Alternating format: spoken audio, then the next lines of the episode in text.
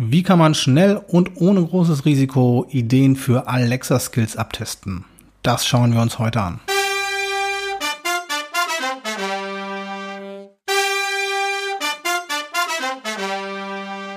Hallo und herzlich willkommen zur heutigen Ausgabe von One Skill a Day, dem Podcast rund um Voice Design. Mein Name ist Alexander Kamphorst, schön, dass du heute dabei bist. Wir wollen uns diesmal mit Prototyping für Alexa Skills beschäftigen. Mit Prototypen können wir Ideen für neue Skills kostengünstig und mit wenig Risiko an möglichen Nutzern testen. Damit erhalten wir frühzeitig Feedback, ob eine Idee funktionieren kann oder ob wir bestimmte Bedürfnisse oder relevante Features übersehen haben.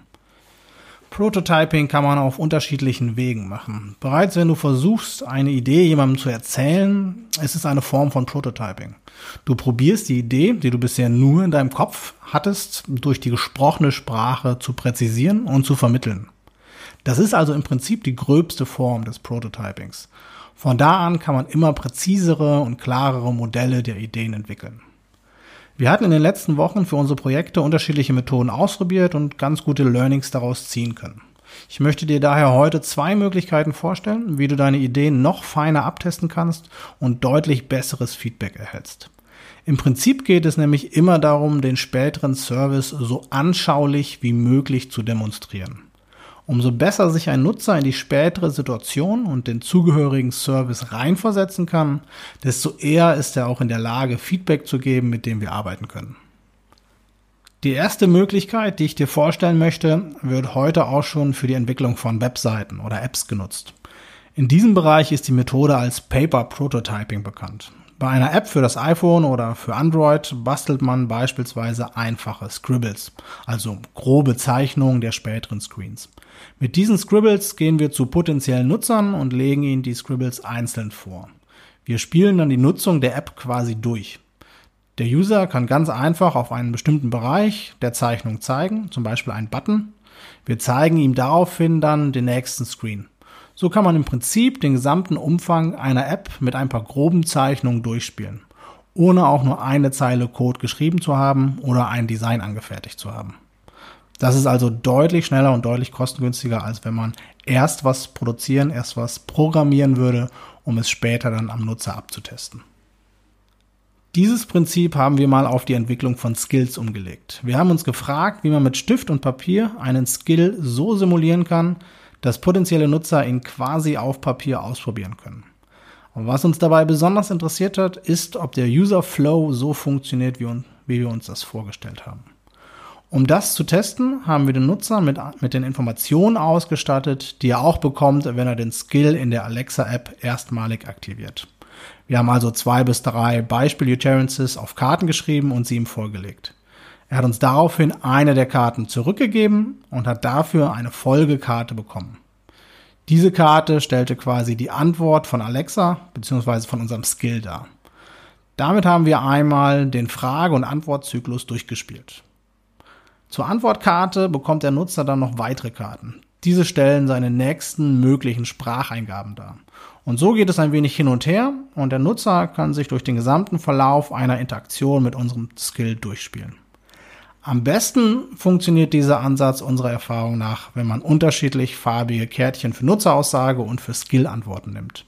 Alles, was der Nutzer so sagen kann, haben wir auf grüne Kärtchen geschrieben. Alles, was vom Skill als Antwort zurückkommt, haben wir auf gelbe Kärtchen gemacht. Damit ist auch eine visuelle Unterstützung gegeben, die es dem Tester leichter macht, diesen Sprachflow zu verstehen. Insgesamt hat das für sehr frühe Abtestung recht gut funktioniert. Wir konnten so ermitteln, ob die grundsätzliche Idee verstanden wird und einen Mehrwert liefern würde.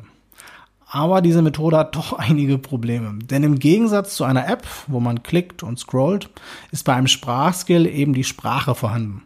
Und damit die Unendlichkeit von sprachlichen Aussagen des Nutzers. In einer App gibt es ein oder zwei oder drei Buttons und das war's. Die Möglichkeiten sind also sehr eingeschränkt. Bei einem Skill kann der Nutzer erstmal sagen, was er will und der Skill muss das verstehen und weiterverarbeiten. Wenn wir also die Fragen und Antworten auf Zettel schreiben, dann stellen diese Zettel unsere Annahmen dar. Es sind die Dinge, von denen wir glauben, dass Nutzer sie fragen würden oder wie Nutzer unseren Skill nutzen würden. Tatsächlich muss das aber nicht viel mit der späteren Nutzung zu tun haben. Wir brauchen also eine Methode, mit der wir besser verstehen, wie Nutzer unseren Skill benutzen werden. Das fängt schon bei den Sample Utterances an, also bei den Beispieläußerungen, die Nutzer dem Skill sagen werden. Wir haben uns daher die Frage gestellt, wie können wir auf natürliche Weise verstehen, wie der Nutzer unseren Skill benutzen wird. Wir haben da relativ viel rumprobiert und haben da alle möglichen ja, skurrilen Testszenarien entworfen. Am Ende war vieles davon aber völlig für die Tonne. Wir haben aber dann doch noch einen sehr spannenden Weg gefunden, wie man den Testnutzer dazu bringt, möglichst natürlich eine Idee abzutesten. Und wir können so jetzt viele Probleme frühzeitig erkennen und vor der eigentlichen Skill-Entwicklung bestimmte Parameter schon anpassen.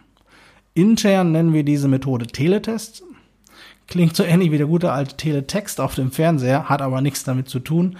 Wer einen besseren Namensvorschlag für diese Methode hat, wir nehmen gerne Vorschläge entgegen. Auf jeden Fall ist die Methode denkbar simpel. Wir schreiben uns alle relevanten Sätze und Antworten, die unser Skill nach unserer Meinung haben sollte, auf einen Zettel. Denn in dieser Methode sind wir selber der Skill. Es ist ein wenig wie ganz früher, Anfang des 20. Jahrhunderts, als auf Jahrmärkten die Schausteller meinten, sie hätten eine Wundermaschine.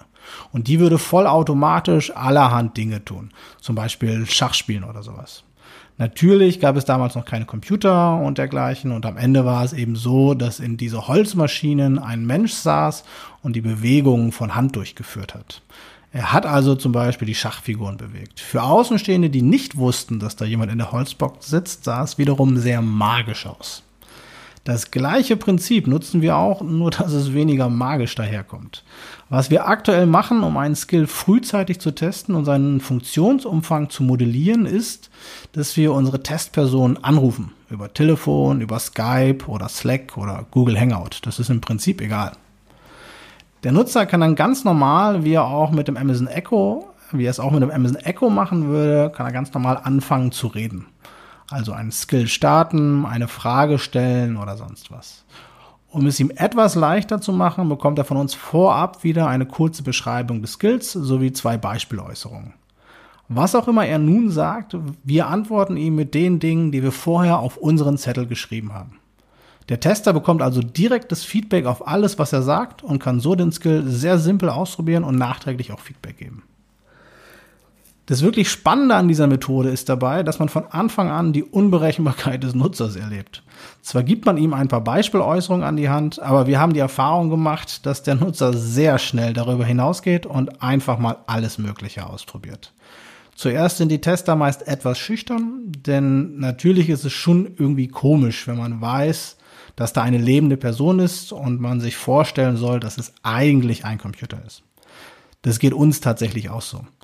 Man muss sich schon eben auf diese Rolle einstellen und auch ein wenig die eigene Scham überwinden.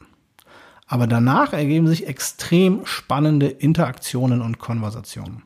Denn sobald ein Nutzer über die Standardsätze hinausgeht, müssen auch wir oftmals improvisieren quasi. Wir probieren auf jede Frage oder Anweisung des Nutzers eine passende Antwort zu finden. Manchmal klappt das ganz gut und manchmal geht das mächtig daneben. Das ist dann eben auch Teil des Learnings. Denn über diese Form der Interaktion lernen wir extrem viel. Zum einen, welche Sample Utterances ein Nutzer für bestimmte Intentionen nutzen würde. Wir schreiben, soweit es geht, die Aussagen der Nutzer auch gleich mit. Dazu nehmen wir meist die Sessions mit Genehmigung des Nutzers aber auch auf. Dann kann man nachträglich nochmal nachhören, was der Tester ganz genau gesagt hat. Daneben hilft dieses freie Fragen des Testers auch neue Nutzungsszenarien des Skills herauszufinden. Denn wenn ein Skill mehr können soll, als lediglich eine Lampe anzumachen, an- und auszumachen, dann ist es oftmals schwierig, die relevanten Intentionen wirklich vorab zu kennen. Genau dafür ist diese Methode ideal. Die Tester gehen extrem schnell einen Schritt weiter und probieren Dinge einfach aus. Und das sind meist jene Dinge, die ihnen als erstes in den Kopf kommen. Wir merken hier immer wieder, dass sich dann schnell Intentionen von unterschiedlichen Nutzern decken und können so die Fähigkeiten des Skills nochmal neu modellieren. Insgesamt also eine sehr einfache und spannende Art, eine Skill-Idee frühzeitig abzutesten. Man muss sich zugegebenermaßen kurz an das Setting und die Improvisation gewöhnen, aber dann kann man extrem viele Learnings aus dieser Nummer herausziehen. Für uns ist es aktuell der beste Weg, potenzielle Nutzer frühzeitig in die Entwicklung eines Skills einzubinden und unsere Vorstellung mit denen der Nutzerwirklichkeit gegenzuchecken. Was wir nun gerade überlegen, ist, ob wir für alle Skill-Entwickler einen Rahmen schaffen könnten, wo man gemeinsam sehr einfach Skill-Ideen abtesten könnte. Denn manchmal ist es gar nicht so einfach, geeignete Tester zu finden und die eigenen Freunde sind ja, auch nur bedingt gute Tester. Die sind oftmals etwas zu voreingenommen und geben entweder zu gutes oder zu schlechtes Feedback. Daher einfach mal meine Frage an alle Hörer da draußen. Wäre so etwas spannend für euch? Würdet ihr so einen Rahmen nutzen? Was stellt ihr euch da vor?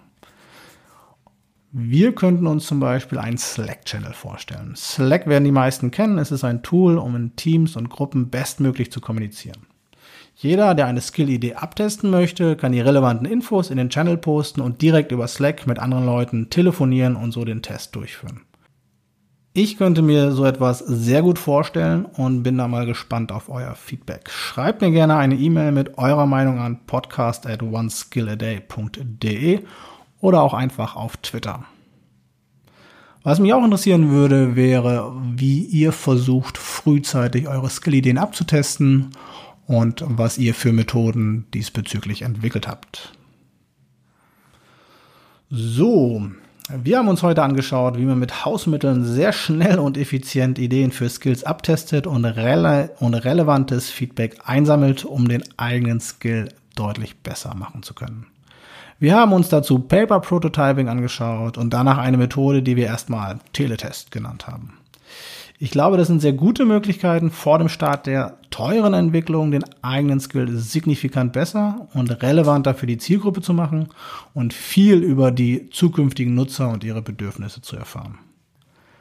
Ich hoffe, dass ihr etwas mitnehmen konntet und freue mich, wie gesagt, über Feedback dazu, ob so eine Art Slack-Channel für euch nützlich wäre. Wenn diese Folge dir interessante Inhalte oder eine neue Sichtweise geben konnte, dann würde ich mich freuen, wenn du mir auf iTunes oder SoundCloud eine Bewertung hinterlässt. Ansonsten sind alle Infos zum Podcast sowie das Transkript dieser Folge wie immer unter www.oneskilladay.de zu finden. Ich hoffe, wir hören uns bald wieder. Bis dahin, auf Wiedersehen.